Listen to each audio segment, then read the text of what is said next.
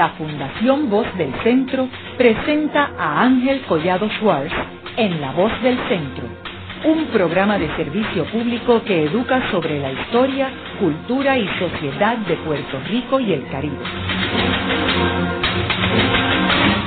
Saludos a todos. El programa de hoy está titulado El proyecto del plebiscito del 1990. Y hoy tenemos como invitados a dos de los miembros del comité de diálogo que se nombró por los presidentes de los tres partidos para este evento. Quiero mencionar que el tercer miembro de eh, este comité de diálogo era el licenciado José Berrocal, que representaba al gobernador Rafael Hernández Colón, presidente del Partido Popular, quien falleció hace unos años tristemente era el miembro más joven de los tres miembros del comité de diálogo. Así que las otras dos personas es el licenciado Beni Franqui Cerezo, quien representaba al Partido Nuevo Progresista, y a Carlos Romero Barceló, que era su presidente, y el licenciado Fernando Martín, quien representaba al Partido Independentista puertorriqueño y al presidente Rubén Berríos. Eh, me gustaría comenzar entrando en los detalles de cómo es que surge este proyecto. Como sabemos, en el 1988, Rafael Hernández Colón es reelecto a la gobernación de Puerto Rico, el Partido Popular obtiene un éxito electoral muy fuerte porque en el 1984 había ganado parcialmente por la división del Partido Nuevo Progresista, en el 1988 Hernán Padilla respalda al candidato gobernador del Partido Nuevo Progresista, que era Baltasar Corrada de Trío, y el Partido Popular no solamente mantiene el control de la gobernación, sino que mantiene el control de ambas cámaras de la legislatura y recupera dos importantes alcaldías en Puerto Rico, que era la de San Juan, que no había controlado desde los tiempos de Felisa Rincón, y el municipio de Ponce, donde gana Rafael Churumba Cordero. Chiri, eh, me gustaría que comenzáramos el programa hablando sobre los antecedentes. Ahorita comentamos fuera del aire sobre la noche de las elecciones del 1988, cuando Rafael Hernández Colón es entrevistado por un periodista. Sí, así mismo. Yo tengo un recuerdo muy vívido de esa noche cuando eh, veo en televisión a Hernández Colón siendo entrevistado ya cuando es conocida la noticia de que la vuelta a triunfar como, como esa misma noche ha triunfado en Estados Unidos el viejo presidente Bush. Y le preguntaron a Rafael directamente si él tenía en agenda para el cuatrenio que, que comenzaría en enero eh, tratar el tema del estatus político y el mejoramiento del Estado Libre Asociado. Y Rafael contestó que no, que eso no, que él no había, no había un mandato programático para eso. Y entonces añadió, y menos ahora, donde se ha electo en Estados Unidos a un presidente republicano, implicando que ahí no había posibilidad alguna, no había un ambiente favorable.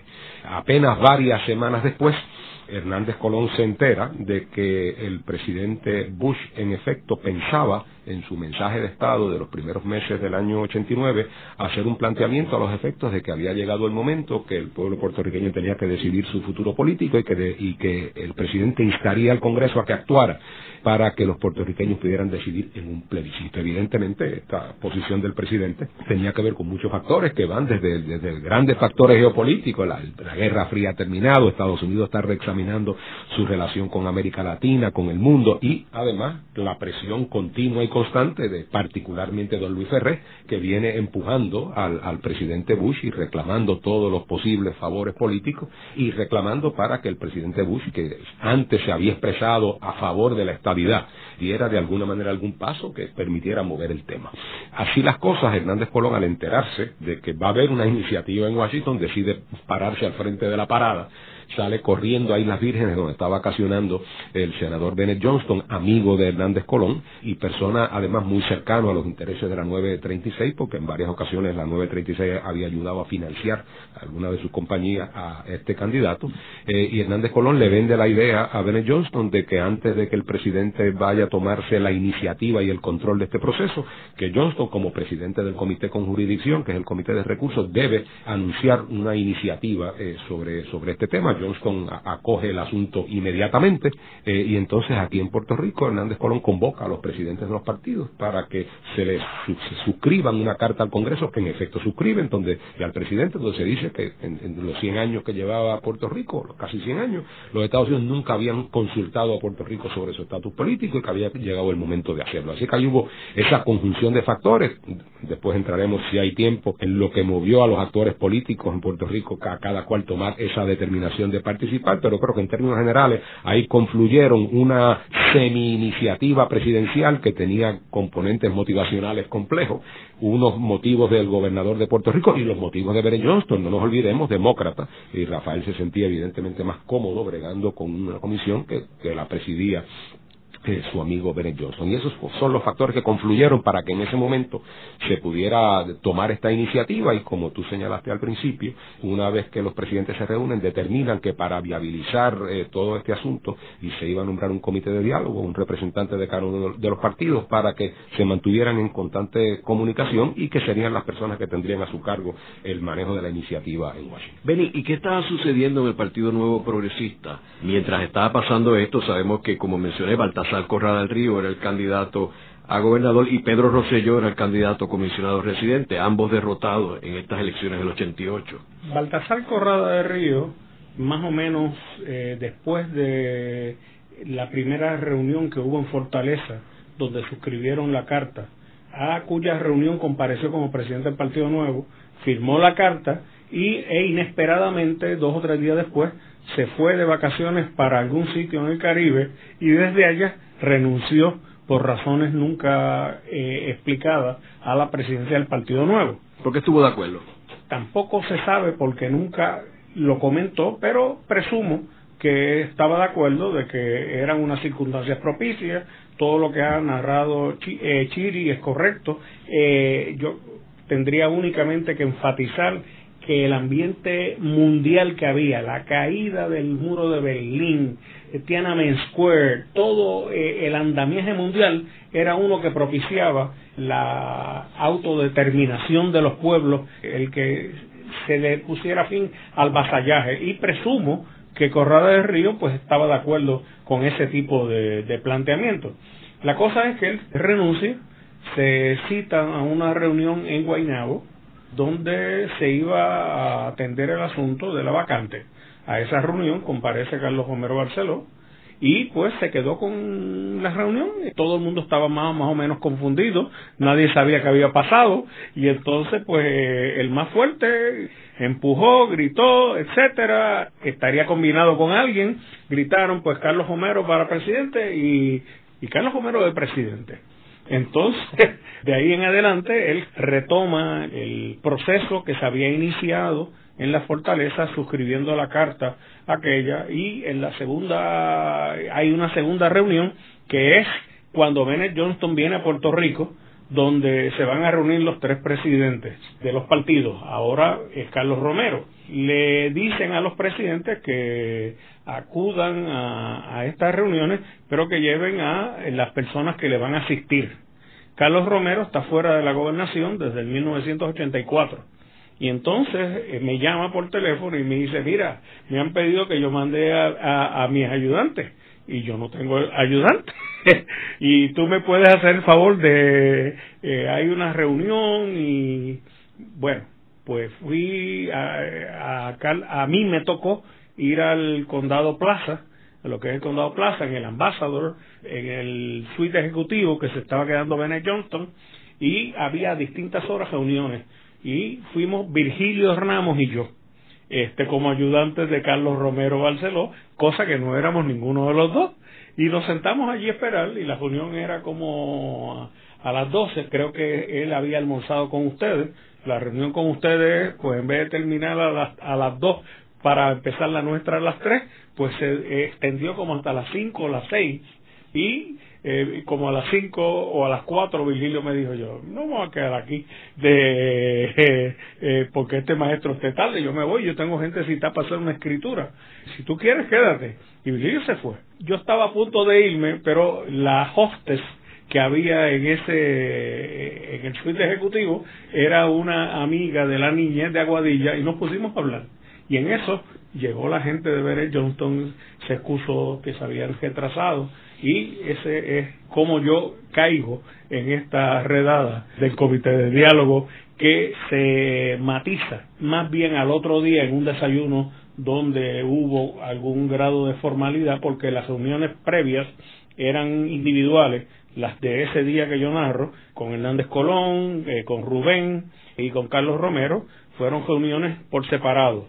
Entonces al otro día en la mañana hubo un desayuno y donde únicamente yo lo le pedí, le dije, mira, esto es con los presidentes, pero en el PNP hay unas circunstancias distintas y es que está también don Luis Ferrer.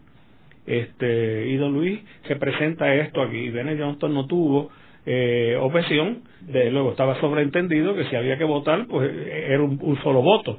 Pero en todas las reuniones, pues estaba también don Luis Ferrer. Del desayuno en adelante, pues fue que vino la designación de quiénes eran las personas que iban a componer el comité de diálogo o como asistente, porque el comité de diálogo en verdad eran los tres presidentes. Eh, pero Chiri eh, recordará que la relación entre Romero y Hernández Colón era tan y tan y tan mala que yo nunca olvidaré una reunión que hubo en eh, un almuerzo con Bennett Johnston donde la comunicación entre Rafael Hernández Colón y Carlos Romero Barceló era a través mío, decía, Benny, ¿tú crees que...? Y entonces eh, era en verdad algo que le quería decir al otro, y el otro me contestaba a mí, Benny, y entonces Benny Johnson admiraba con los ojos desorbitados, porque no entendía el local politics. Chiri, ¿y por qué el PIB decide participar en este proceso y cuáles eran las expectativas del PIB? Bueno, nosotros cuando esta circunstancia se da, realmente vimos el cielo abierto. Eh, vimos el cielo abierto porque nosotros habíamos elaborado hacía mucho tiempo una tesis que yo creo que el tiempo ha probado su, más absoluta corrección, que es que tanto la alternativa de la estabilidad como la alternativa del mejoramiento, del llamado mejoramiento del Estado Libre Asociado que los populares decían querer, eh, eran proyectos políticos que no podían adelantar en el Congreso de los Estados Unidos. La estabilidad porque era a la larga contraria a los intereses eh, de los Estados Unidos y el Estado Libre Asociado que estaba eh, proponiendo Rafael Hernández Colón porque era en efecto el círculo cuadrado eh, y constitucionalmente el círculo cuadrado no es posible. Y por lo tanto nosotros teníamos mucho interés en propiciar la discusión más a fondo posible en el Congreso sobre las alternativas de estatus para Puerto Rico porque partíamos de la premisa de que iba a empezar a emerger la oposición política a la estabilidad iba a desacreditarse la posibilidad de desarrollo del Estado Libre Asociado y la independencia que estaba en cero no tenía nada más que espacio para el comienzo de su rehabilitación. Desde el punto de vista la experiencia previa con la independencia de Puerto Rico y el Congreso era el proyecto Tidings, que es un proyecto de saltar del octavo piso sin paracaídas. Así que cualquier reconceptualización de la independencia en tiempos modernos tenía que ser favorable. Y partíamos de esa premisa y así en efecto resultó. De alguna manera el saldo de eso que se profundizó después cuando el proyecto Young es que emergió ante los ojos de todos eh, la profundidad de las raíces que, tiene la oposición al Estado de los Estados Unidos, la imposibilidad de cuadrar el círculo con la teoría eh, de un Estado libre asociado mejorado como el que quería Rafael, que de alguna manera convertía a Puerto Rico como una especie de nación jurídicamente dentro de otra nación y, y por lo tanto para nosotros era una enorme oportunidad de, que el Congreso se confrontara con lo que hasta el momento venía evadiendo, eh, porque de eso no podían nada más que emerger eh, lecciones políticas positivas para la lucha de independencia. ¿Y cómo comenzó el proceso? El proceso comenzó, como dice Chile, cada partido tenía su agenda propia, ¿no? Sí, pero en términos del Congreso, allá. Eh, bueno, en términos del Congreso, pues eh, luego de ese desayuno, citamos a una reunión donde nos íbamos a reunir en Washington para hacer un plan de trabajo.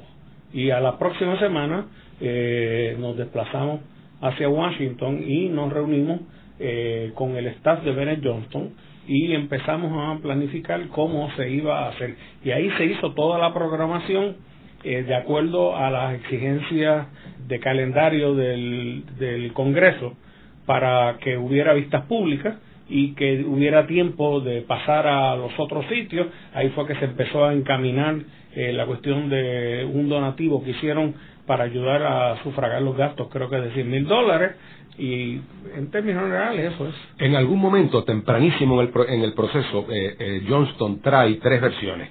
Uno era el proyecto 710, uno era el 711 y el otro era el 712. El proyecto 710 era un proyecto que no contenía definiciones, no contenía ninguna definición, sencillamente hablaba de Estado Libre Asociado, independencia, estabilidad.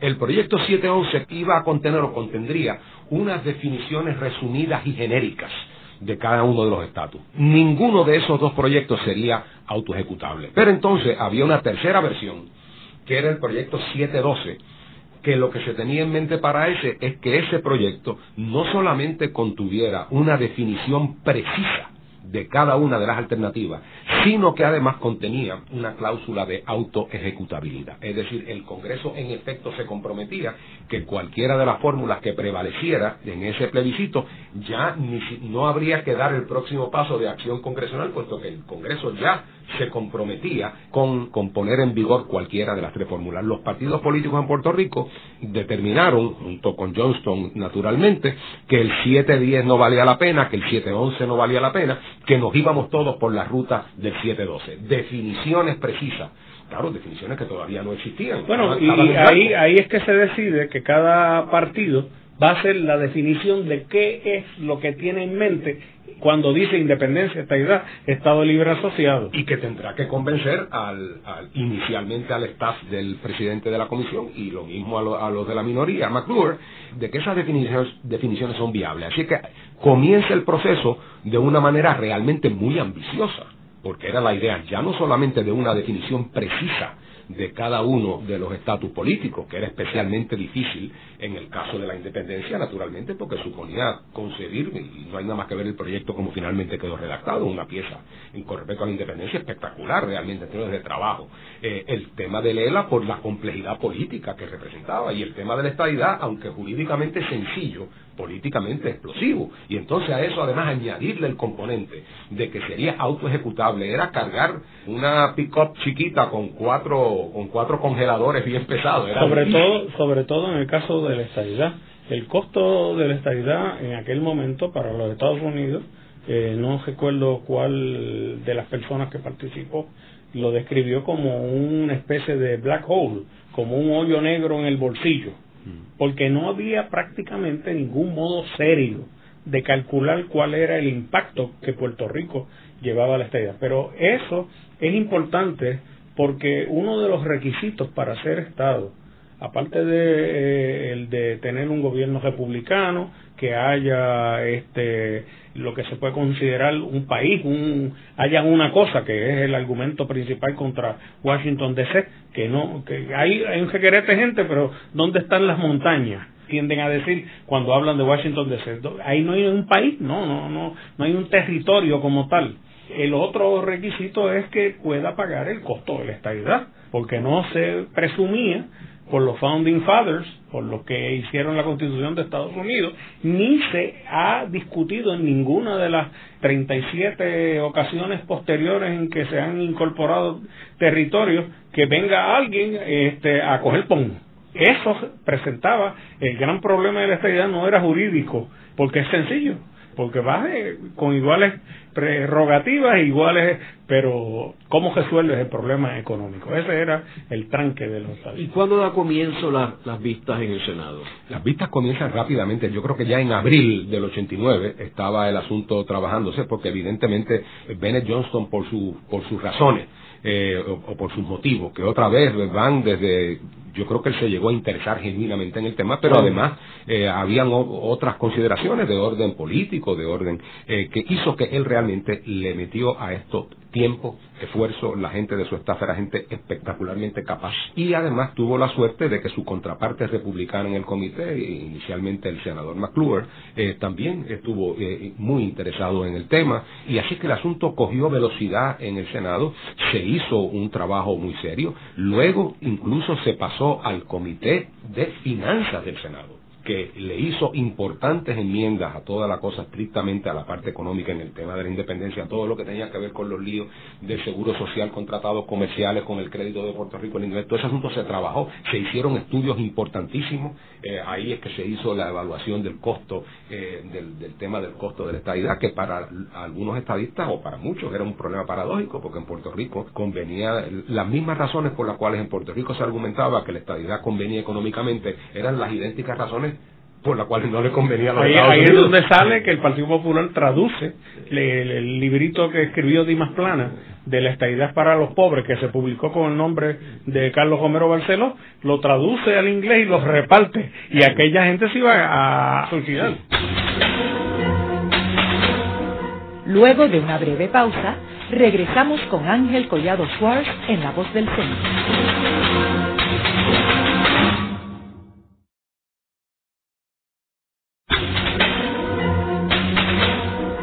Regresamos con Ángel Collado Schwartz en La Voz del Centro.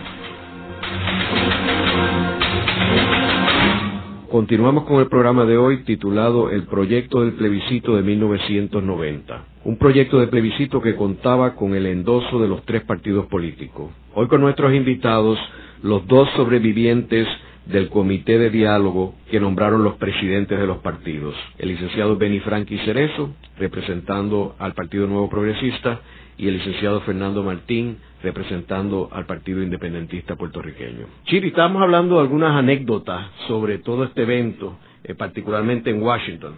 Sí, yo, yo me recordaba una en particular que me, me pareció no solamente jocosa, sino de alguna manera significativa, emblemática, ¿no?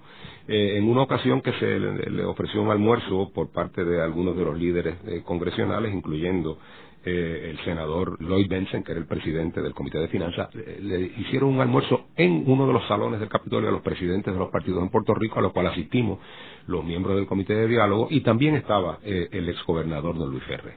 Eh, y en un momento dado, Rubén trae el tema de las nacionalidades, cómo de alguna manera eso hacía Puerto Rico incompatible para la estabilidad, porque era un país distinto. El, argumento, el argumento no, el hecho de que uno, que uno trae tan a menudo a estas discusiones, y en ese momento don Luis Ferre se sintió un poco incómodo, porque un poco sentía que estaba, se estaba yendo de las manos el asunto, eh, y notó como un interés inusitado de parte de algunos senadores en este tema, y entonces don Luis muy finamente interrumpe tratando de inyectar un elemento jocoso para reducir el voltaje, eh, y entonces dice, bueno, no, realmente Rubén, es que, le dice en inglés naturalmente, eh, es que esto realmente, esto es como el caso de los, nosotros somos como los tejanos, como el senador Benson aquí, que primero es tejano, y, en segundo, y, segundo, un americano, eh, y entonces cuando dice eso, el senador Benson se pone muy serio, me acuerdo que puso, estaba tomando una sopa, pone la, la cuchara en la mesa y dice, lo siento, señor, I am sorry, sir. I am an American first and a Texan second. Un poco diciendo, no, no, pero no me venga por esa línea, porque me está, si, se siente primero puertorriqueño, ni sueñe con este tema. Eh, así es que me pareció muy, pues, claro, don Luis hizo su, su, esfuerzo diplomático y en efecto después la conversación cambió, así que en ese sentido hasta, hasta logró su propósito. Pero momentáneamente me pareció que el mensaje que estaba implícito en esa, en ese dictum del senador Porteja me pareció que fue muy significativo. Benny, tú estabas haciendo un comentario ahorita de la propuesta que te hizo una, hizo una persona de que se hicieran preguntas entre ustedes. Cuando venían las vistas públicas que tuvieron a todo Puerto Rico pegado a las pantallas de los televisores porque la televisión local transmitió las vistas de rabo a cabo. Laura Hudson, que era una de las principales, si no la principal asistente de Bennett Johnston, eh, me llamó a mí y sé que llamó a los otros miembros del comité de diálogo. Y dice, ¿qué tú le preguntarías a Rubén y qué le preguntarías a Hernández Colón?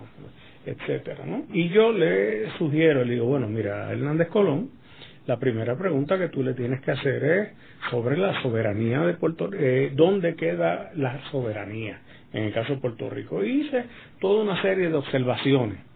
Para sorpresa mía, cuando comienzan las vistas, a Rafael Hernández Colón, le hacen la pregunta, el disparo se lo hacen a, la soltar y él se desmoronó y eso es lo que provoca que cuando él viene aquí la prensa le viene a decir pero venga acá que y dice que él está incólume eh, y eso pues eh, la gente lo recordará en Puerto Rico. Porque él dijo que la soberanía radicaba en el Congreso. En el Congreso. Cuando le preguntaron oiga bajo la propuesta suya ¿dónde ¿quién tendría la soberanía?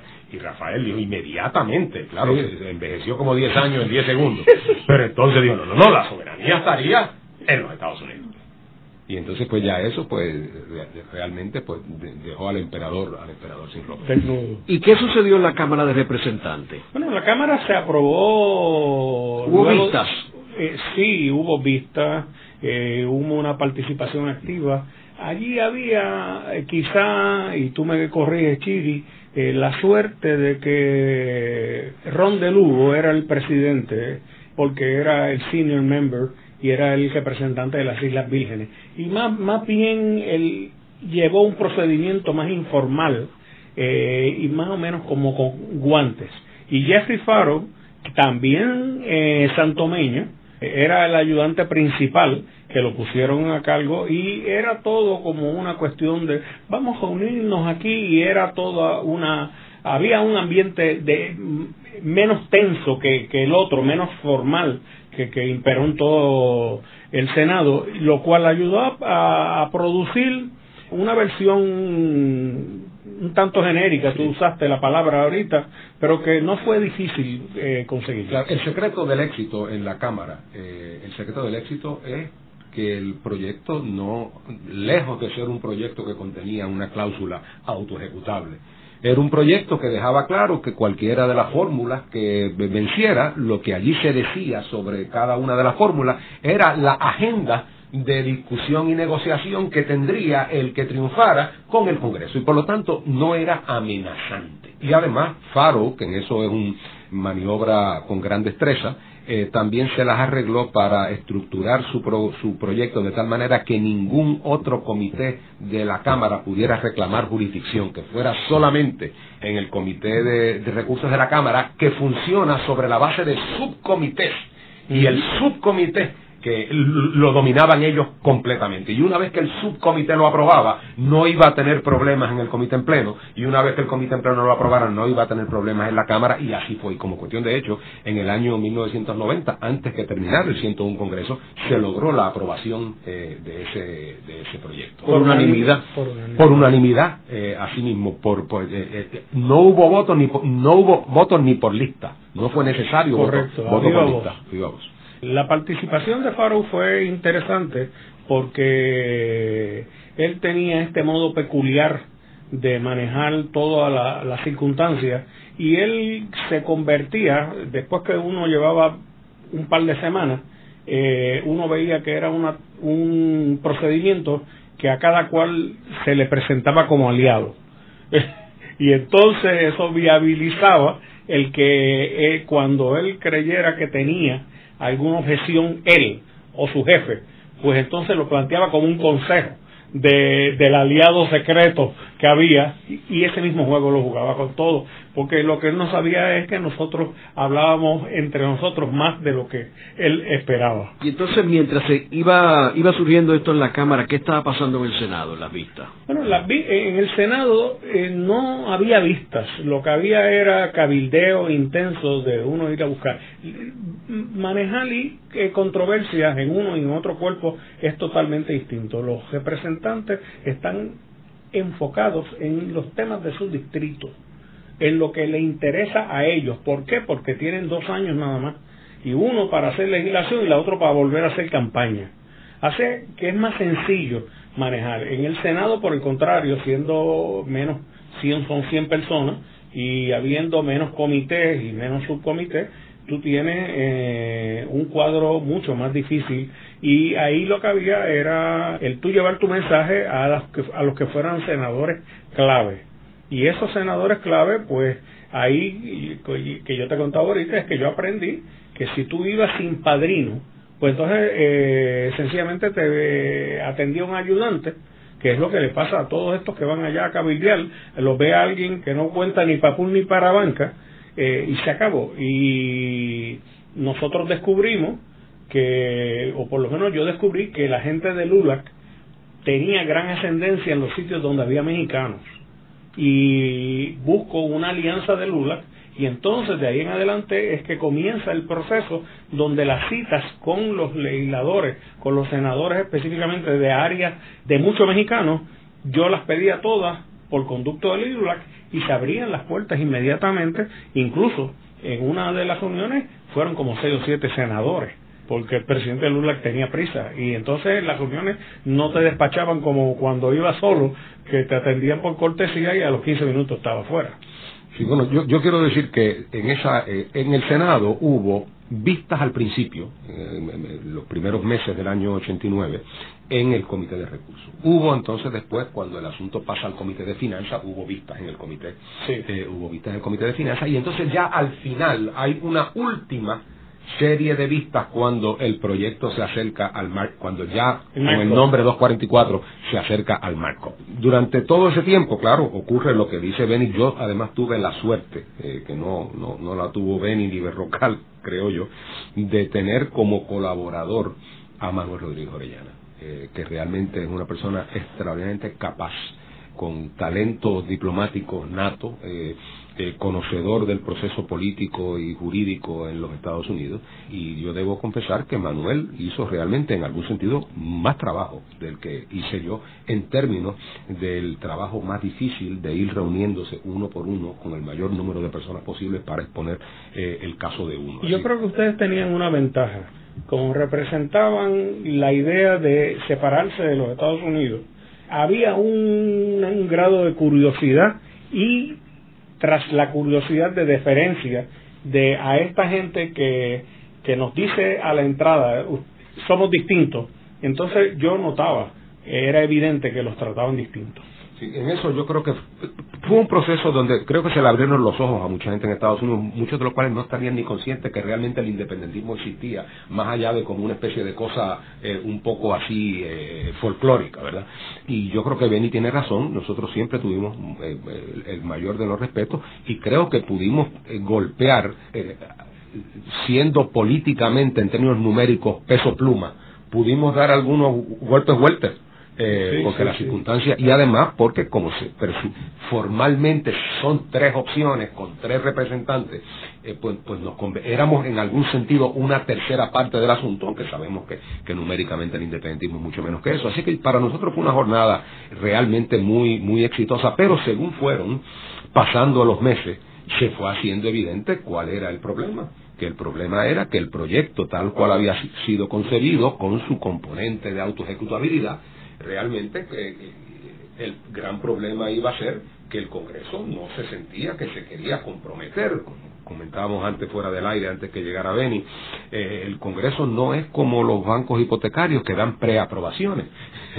eh, no dan preaprobaciones y ellos no solamente es que no estaban ni siquiera dispuestos a remotamente considerar una cláusula de autoejecutabilidad por el temor a que la estabilidad ganara, cosa que en aquel momento parecía que era perfectamente factible, sino en segundo lugar, porque aun cuando se le quita lo de la autoejecutabilidad, se le quedó el San Benito de que, mira, en efecto, si aquí mencionamos la estabilidad como una de las alternativas que ustedes van a votar, porque nosotros le decimos voten entre estas tres, es un poco difícil decir voten entre estas tres y después sigan la estabilidad, aunque no haya cláusula de autoejecutabilidad.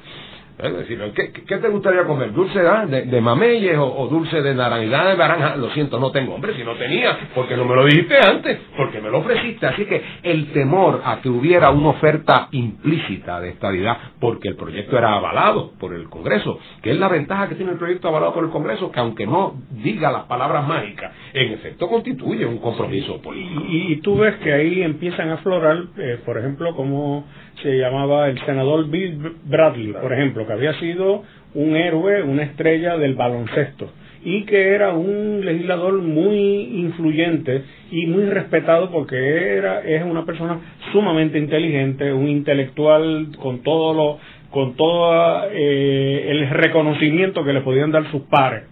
Este señor me llama a mí y yo tengo una reunión de más de una hora eh, para traer un mensaje. Eh, tengo aquí recortes de periódico que le había enviado, eh, de que ustedes están hablando que va a haber una estabilidad con Comité Olímpico, con una personalidad distinta. Yo no tengo problemas, incluso económicos, con el problema económico que ustedes causan.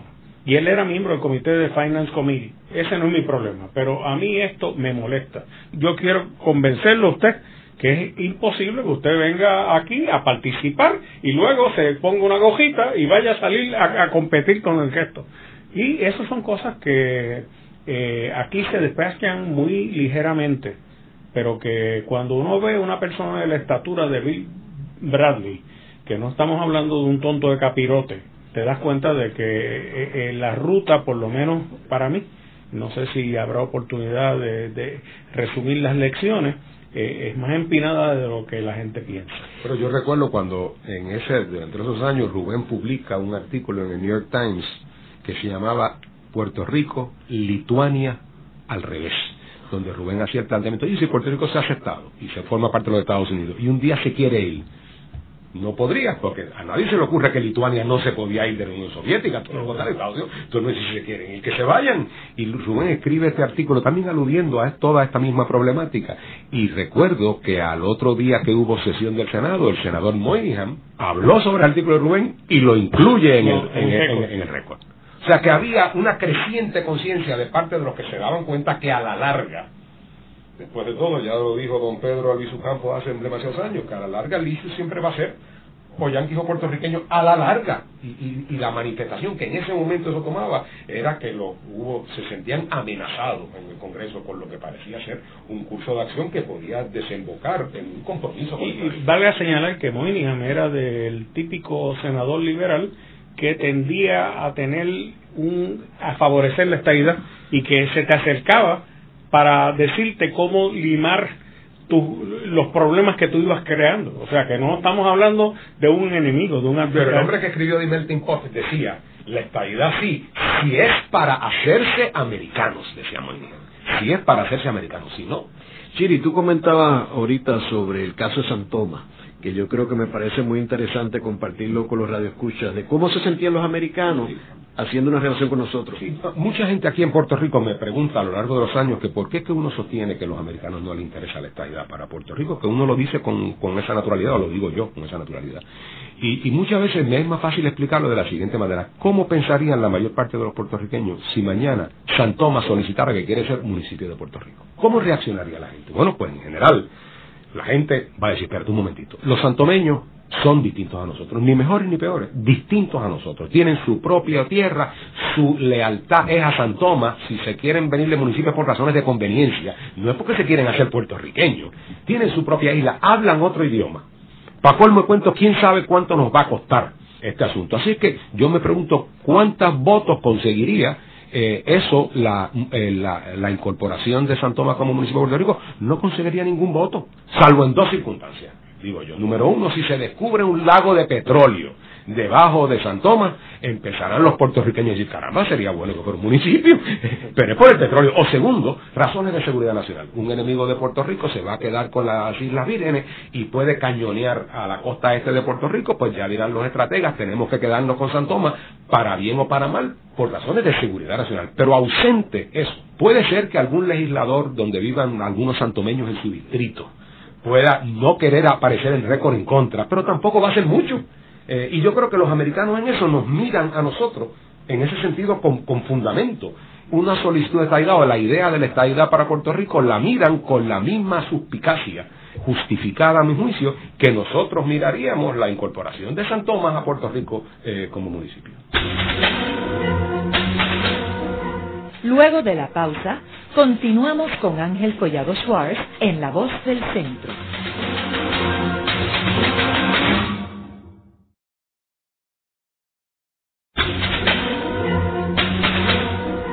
Regresamos con Ángel Collado Schwartz en La Voz del Centro.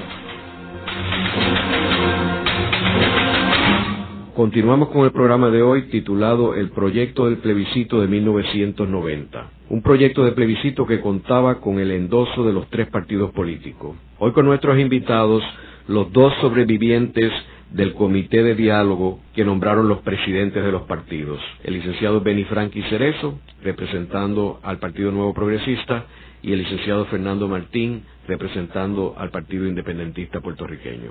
¿Qué fue lo que sucedió en el Senado en términos de todo este proceso? Hablamos que la Cámara se aprobó por unanimidad otro proyecto, pero este proyecto estábamos hablando en el Senado. Bueno, pues este proyecto en el Senado, precisamente porque era ambicioso en cuanto a, que a tener definiciones precisas y abarcadoras, y en segundo lugar por el componente de la autoejecutabilidad, fue obvio desde el principio que esto iba a ser realmente cuesta arriba. Y empezó a ser obvio también que en algún momento iba a tener que descartarse la autoejecutabilidad. De la misma manera que cuando una de estas canastas con globos que vuelan por, la, por el aire cuando están perdiendo altura, a alguien se le ocurre lanzar un saco de arena para que recobre altura, pues en este caso era evidente que iba a tener que descartarse el tema de la autoejecutabilidad porque con eso no iba para ningún sitio. Y en efecto, aunque en su momento eh, se descartó, el daño ya estaba hecho y la percepción era que esto era un proyecto que comprometía políticamente al Congreso con la concesión de la estadidad, estuviera o no el lenguaje de autoejecutabilidad, y yo creo que esa fue la razón principal que lleva al impasse. Ah, hubo otro montón de razones. Eh, ¿Cómo fue la votación? Tanto así de que, ah. perdóname, que le llamaban entre eh, los staffers y el statehood bill. Claro que sí, porque acuérdate que en aquel momento cualquiera en Puerto Rico que le hubieran preguntado quién ganaba ese plebiscito, yo creo que, aunque personas razonables pueden diferir, ciertamente la estadidad tiene una excelente oportunidad eh, de, ganar. Por fin, cuando el asunto ya viene el, el Congreso 102, a partir de, eh, enero del año 2001, vuelve entonces a reunirse... En 1991. En 1991, perdón, y ahí entonces va a votación el proyecto 212, según había sido aprobado el año anterior por el Comité de Recursos, con las enmiendas hechas en el Comité de Finanzas, se convierte en el proyecto 244 va a votación y, la votación resulta empate, 10 a 10, con lo cual significó que el, proyecto no fue recomendado favorablemente para que se viera. Y la razón de eso fue fundamentalmente que la gran mayoría de los republicanos, extraña porque caramba, pero el presidente Bush no favorecía esto. Eh, y entonces pues resulta que el apoyo de la Casa Blanca fue realmente nominal. Nadie puede decir que la, que la Casa Blanca metió mollero de clase alguna, al contrario, yo creo que acabó compartiendo el escepticismo. Pero los demócratas también, pues tenían mayoría. Hubo demócratas, si los demócratas, que eran mayoría en el Congreso, hubiesen votado en bloque, hubiera habido mayoría. Pero lo que pasa es que había, no era posible que la estadidad obtuviera una preaprobación, que era lo que yo creo que se, que se, que se tenía. Y si el proyecto hubiera mantenido la cláusula de autoejecutabilidad, tampoco ni siquiera 10 votos hubiese obtenido.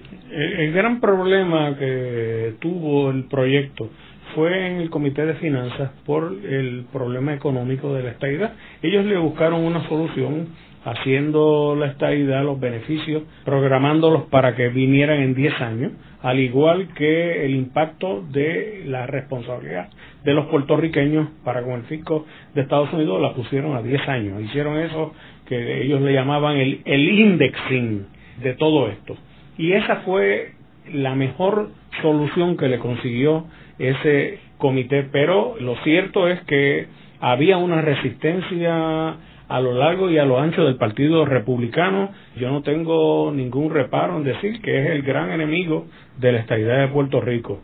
Por varias razones, algunas de ellas baladíes, porque no hubo un senador que se sentara, no, ni un representante, que se sentara a hablar en serio contigo, que no te preguntara, ustedes van a ser republicanos o demócratas. Esto va a ser un Estado, y entonces te decían lo que es una verdad histórica. Hawái y Alaska tuvieron que esperar a que estuviera el otro y cada uno pensó pues uno de ellos va a ser demócrata y el otro republicano no va a haber impacto y entonces los dejaron entrar.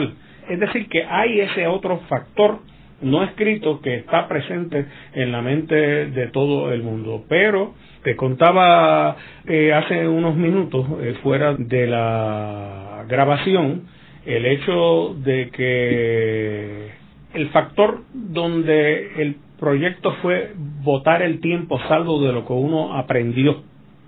Eh, fue un problema de política local. Cuando Pedro Rosselló viene a ser presidente del Partido Nuevo, lo primero que hace es llamar a Bennett Johnston y decirle que ya el PNP se salía del comité de diálogo. Y entonces, cuando fuimos don Luis Ferrer y yo, decirle que habíamos conseguido el voto de desempate que no iba a cambiar nada. Lo único que nos iba a dejar abierta la oportunidad de que uno de los miembros del comité eh, metiera una opinión que ya estaba escrita defendiendo la estadidad. Ahí terminó todo, con la frase de que Bennett Johnston le dijo a don Luis Ferrer y a mí, Roselo doesn't want it. Él había llamado a Bennett Johnston y le dijo, nos estamos saliendo del comité de diálogo. Como el comité de diálogo era creación de la voluntad de los tres partidos, juntos, ahí se acabó el proceso. Y súmale a eso, Beni, que aunque con menos dramatismo, de la misma manera, en el otro lado, ya para principios del 1991, ya el rumor de que Hernández Colón no volvía a correr era muy fuerte. Sí, él había eh, perdido. Y, ya, y ya la figura de Victoria Muñoz emergía como la posible o, probable eh, sustituta y entonces para algunos en el Congreso esta idea de que aquí están en este momento cabildeando a favor del proyecto eh, Carlos Romero y Rafael Hernández Colón de parte del PNP del Partido Popular. Pero ¿qué pasa? Que ya se sabe que el próximo gobernador de Puerto Rico no va a ser ninguno de los dos, va a ser o el doctor Rosselló que no le interesa o la señora Muñoz que no le interesa tampoco. Así es que eso en algún nivel tiene también que haber eh, sido factor eh, para que levantaran el pie del acelerador los que estaban más comprometidos. Absolutamente. ¿Y cómo reaccionó Romero y Rafael cuando este proyecto no prospera en el Senado? Bueno, Romero yo sostengo, y no quiero ser injusto con él históricamente, esto era una oportunidad para él volver a la gobernación. Él tuvo muy poca participación en Estados Unidos. El problema que había entre los demócratas es que eh, Rafael Hernández Colón iba con frecuencia y trabajaba a los demócratas para que votaran en contra de esta idea y Carlos Romero iba de vez en cuando y la mayor parte de las veces, es más, uno podría contar las veces que fue buscando los, las conferencias de prensa que daba para el par de periodistas que cubrían a Puerto Rico. No le dedicó tiempo a trabajar a los demócratas, contrario a Ferrer, que trabajaba a los republicanos y se pasaba con mucha frecuencia allá, pero eso, por, e, de ahí es que viene mi convencimiento de que ahí no hay ningún ambiente de receptividad, porque lo recibían a él con un gran cariño, pero entonces un gran escepticismo con relación a la estabilidad. Luego de la pausa, continuamos con Ángel Collado Schwartz en La Voz del Centro.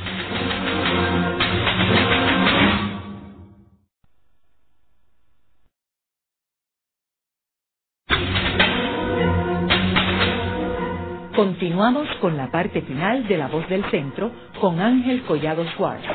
Pueden enviarnos sus comentarios a través de nuestro portal www.vozdelcentro.org. Continuamos con el programa de hoy titulado El proyecto del plebiscito de 1990. Un proyecto de plebiscito que contaba con el endoso de los tres partidos políticos. Hoy con nuestros invitados los dos sobrevivientes del comité de diálogo que nombraron los presidentes de los partidos, el licenciado Benny Franqui Cerezo, representando al Partido Nuevo Progresista, y el licenciado Fernando Martín, representando al Partido Independentista puertorriqueño. Chiri, como sabemos, años después de, de este proceso del 1990, en el 96 es que se lleva a cabo las vistas del Young Bill en la Cámara. ¿Qué paralelos hay entre Young Bill y esto? ¿En qué se parecen y en qué no se parecen? Bueno, en primer lugar, el proyecto Young eh, fue un intento por parte de la administración de Rosselló, cuando estaban en, la plenitud de su poderío, ¿verdad? Luego de las elecciones del 96, de un poco retomar el tema, eh, el tema del estatus eh, donde Roselló había sufrido ¿verdad? un golpe muy fuerte cuando en el 1993 se había llevado a cabo en Puerto Rico un plebiscito en que la estadidad había perdido a pesar de su, de su triunfo del, del 92 de, y a pesar de que un poco la expectativa era que un líder ascendente fuerte, los populares estaban débiles. A pesar de eso, la estadidad perdió, pues no, no se quiso quedar dado, por así decirlo, y intenta eh, en la plenitud de su poder eh, tratar de conseguir que el Congreso de los Estados Unidos apruebe un proyecto eh, en el cual, en efecto, se establezca un, esquema de votación o de votaciones y que en la esperanza de que culminara en el tema de la estabilidad y donde también pues obligaba al Partido Popular a tener que pasar por su proceso de definición. Así que yo políticamente me pareció que una iniciativa que eh, conceptualmente me parecía muy bien que se tomara una iniciativa, pero se llevó a cabo de una manera tan torpe políticamente tan torpe que lo que hizo fue victimizar al Partido Popular innecesariamente. Y al victimizarlo le permitió a los populares la justificación de no participar en nada. Y entonces total a la larga el Roselló se encontró con el mismo problema de fondo que había empezado a emerger del 89 al 91, que es esa oposición a la estabilidad y en este caso por un Congreso ya a partir del 94 controlado por los republicanos. Se consigue una votación realmente medio simbólica en la Cámara donde se gana por un voto, pero a sabiendas de que en el Senado no iba para ningún sitio y era evidente que la razón fundamental por la cual el proyecto Young no pudo prosperar es porque también se interpretaba en aquel momento, y, no sin cierta razón, como que constituía una preaprobación de la idea del estadidad. Así que por la misma razón de fondo que fracasó el esfuerzo del 89 al 91, aunque en forma distinta, fracasó también en el año 1999, que fue cuando vino formalmente a morir el proyecto Young en el Congreso. El proyecto Young, déjame decirte, yo creo que es un proyecto que demuestra la torpeza de cómo se maneja. Tenía dos propósitos, desacreditar al Estado Libre Asociado, destruirlo en el proceso de definición, estando ellos en su momento más débil, y de algún modo conseguir que Puerto Rico entrara como territorio incorporado, que es una ruta de largo camino, pero es una ruta hacia la estabilidad. Yo creo que eso era lo que estaban tratando de conseguir con el, con el proyecto Young y victimizaron, yo coincido, a los populares y peor todavía. Eh, ahí comienza la en grande porque es la justificación, el problema de corrupción que hoy vive Puerto Rico. La administración de Roselló se corrompe oficialmente porque vienen instrucciones ahora formales, no de pillos individuales, sino que hay que pedir a lo largo y a lo ancho en cuanto proyecto haya, porque esto es para la estabilidad. Y esa era la mejor excusa para la corrupción. Eso es parte del legado del Josellato. Beni, y en términos de este proyecto del 1990, ¿qué lecciones tú crees que Puerto Rico ha recogido debido a este proceso? Mira, yo he cavilado sobre eso muchísimo. En primer lugar, yo tengo ahora la particular teoría de que los estadistas han fallado, y voy a referirme a los estadistas principalmente, en función educativa. O sea, la estadidad aquí es una cosa que es para los pobres. Punto. Más allá de eso, nadie sabe argumentar, ni decir, ni cómo llegar a lo de la estadidad, ni les interesa. Y por eso es que yo cada vez que tengo la oportunidad digo, esos son trapos colorados que tú usas como con los toreros para meter a la gente en un corral. Y creo que es lo principal que yo aprendí. Segundo, que aprendí en ese proceso una lección clara es que los puertorriqueños, si quieren ser estados, tienen que mirar la estabilidad desde el punto de vista de los americanos y también desde el punto de vista de los puertorriqueños. El impacto que tendría Puerto Rico Estado sobre los Estados Unidos es uno que podría ser devastador a nuestra concepción de los Estados Unidos como es hoy día. Por ejemplo, ¿quién tiene duda de que los puertorriqueños tenemos una nacionalidad clara, definida? Esa nacionalidad que sobrevivió 40, 50 años de enseñanza en inglés desde el primer grado y todavía tú tienes un 70% de la población que no se siente cómoda con el inglés, por no decir que no hablan el inglés. ¿Tú crees que tendría validez el e pluribus unum? Eso convertiría a los Estados Unidos en un país pluralista de múltiples culturas y eso yo no estoy seguro que ellos lo vayan a apreciar porque ese sería el gran problema, aparte del problema económico.